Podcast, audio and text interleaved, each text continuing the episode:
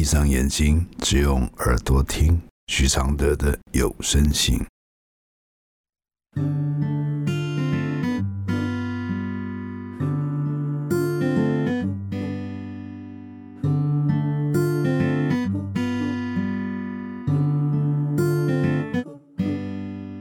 雨落在车窗的金黄，像当初你在我心上，是两颗星球的碰撞，目眩目盲。我们都骄傲的转身，第一次爱情有点狠，一百零七天的旅程，体验残忍天真。第一百六十六封信，先生压力大，因此不碰我，可以相信吗？来信，半年前我给老师来信，半年后我还是卡在这个关，大魔王过不去。半年前我问先生为什么不碰我，他说他压力很大之类的，我沉默了。我觉得先生没有不疼我，他对我也很好，带我去旅行，早上出门或晚上睡前都会亲吻我。只是我们一直没有性关系。我们新婚才两年，但近一年已经没有性关系。当初他婚前外遇，摊牌后还会让我知道手机密码。我其实并没有每天看，或每天逼问他去哪里、跟谁在一起。既然我选择了这个人当了家人，就不会因为他犯错而全盘否定他对我的好。只是这阵子我那不安的情绪上来了。我们一年都没有亲密关系，他换手机，换了新的密码，却没有主动告诉我。我很在意这件事。然后这半年来，所有亲友都在问我什么时候生小孩，有没有生小孩的计划。我就内心会感到愤怒、无奈。我的内心在怒吼：你们搞清楚，不是我不想生了。你们怎么不问事主？一年都不想开工，是我的错吗？为什么所有的人都来质问我？为什么不问他？但我没有胆子说出来。其实我内心也明白，要到了手机密码又怎么样？有了对方 FB 的密码又怎么样？想要在外面偷吃，就算他是一个结婚八年、号称爱老婆的人，形象又很好。老婆还很相信他。如果对方想偷吃，你拿他没办法啊。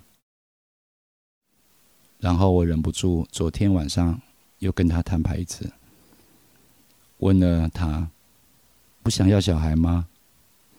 他说生小孩经济也会是个问题。我又问，那什么时候才存够钱呢？才能生小孩呢？他回答：“你这样不是给我压力吗？”我回：“难道我没有压力吗？你的亲朋都在逼问我生小孩有没有计划，但你一年都没有碰我了，是要生什么呢？”他回复：“你压力那么大，我也会很大。反正他都不能面对我的提问。”后来我问他，不说生小孩，就说你不想开机，难道你就没有欲望吗？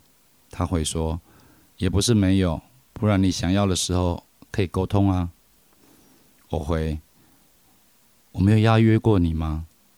在外面不是嫌饭店贵，就是说便宜的地方脏，在家又有爸妈会吵到，太晚又说压力很大，他晚上都睡在电动房。他说他要减压，我没有跟他沟通吗？半年前我们就曾为这件事情争论过了。然后我又提到他换手机不给密码这件事。我问他有什么好不愿意让我知道的？他说这是他的个人隐私。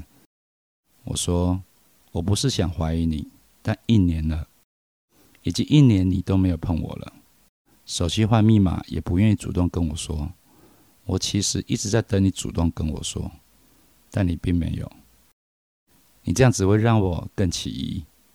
而且你婚前那件错事，当我原谅你之后就没有再提起了。但现在，我就是因为你这个行为模式，又让我感到不安。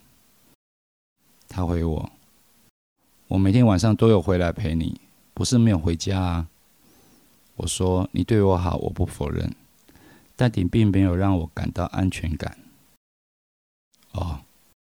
前面陈述只是让老师知道他回我的这句。他说：“你为什么老是要抓着过去我的我不放？从你问我的这一刻，其实你跟两年前没有任何改变。就算我对你好，但你还是拿着以前的事来压我。这件事跟你我手机密码是两件事。”还反问我。我有要过你的手机密码或 FB 密码吗？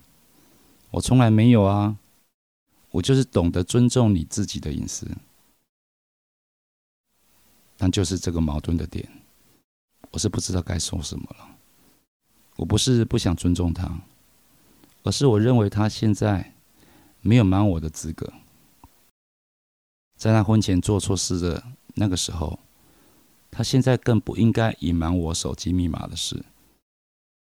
因为他当初被我抓到，就是因为手机跟 FB 的讯息，他早就丧失了跟我谈尊重这个筹码。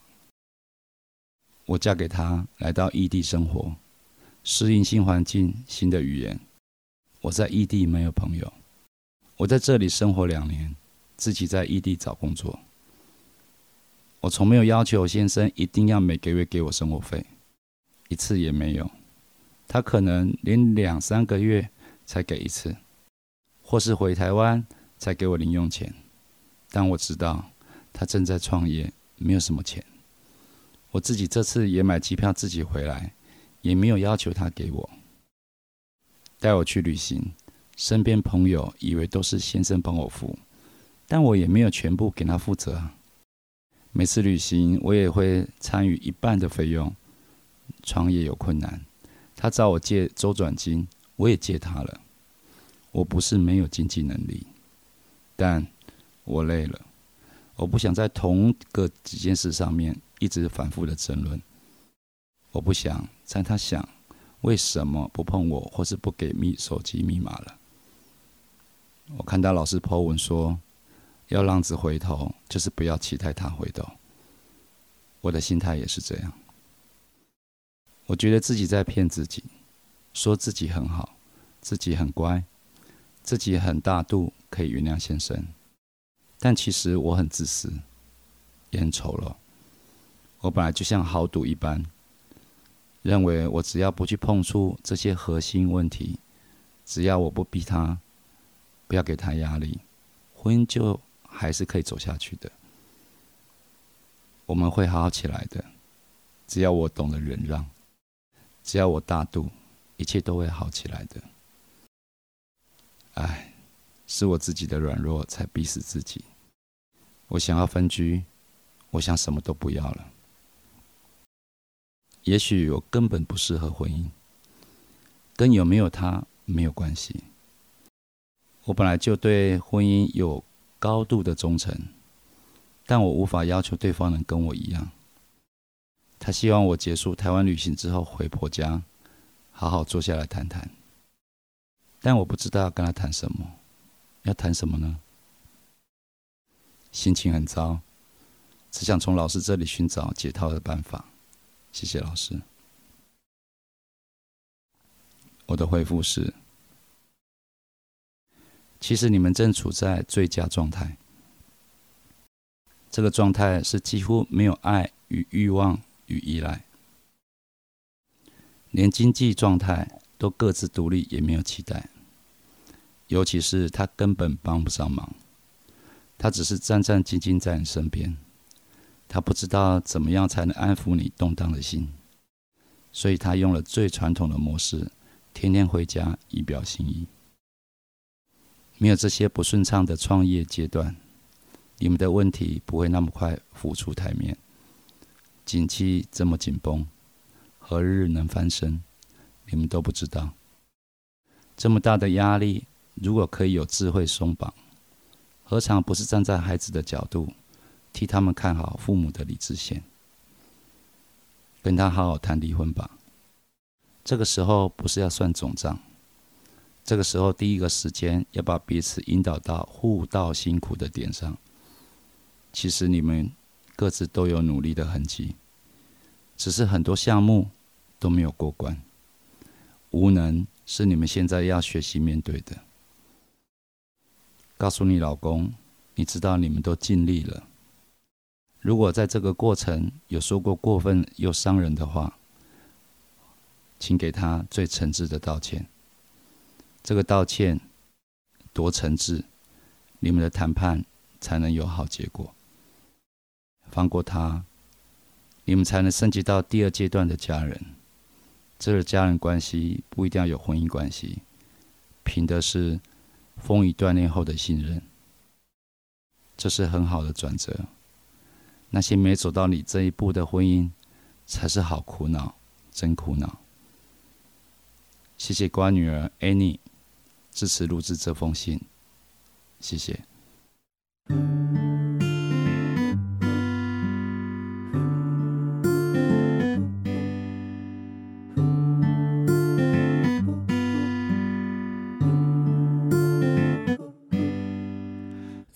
在车窗的金黄，像当初你在我心上，是两颗星球的碰撞，目眩目盲。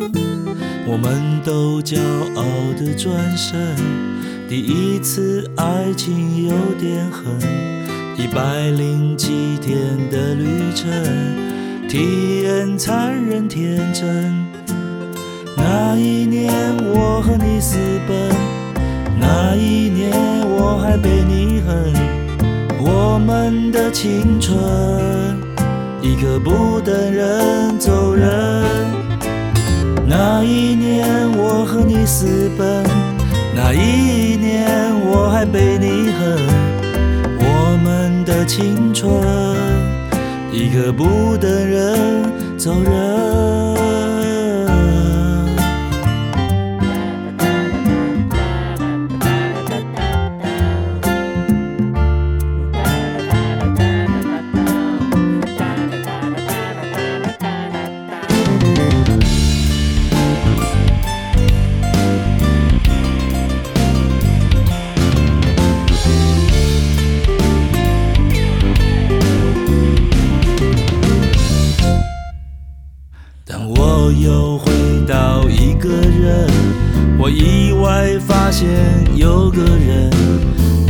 在现实处不好，却在思念听话乖巧，那一年我爱上别人，那一年你辛苦的等，所谓的永恒，原来是个梦梦呢。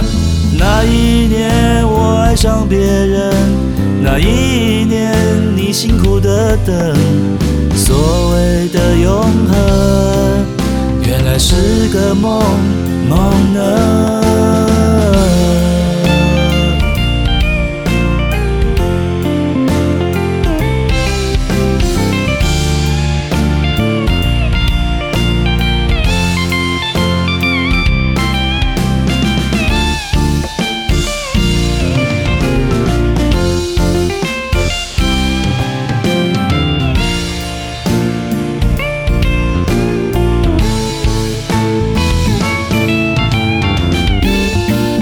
这是寂寞的情。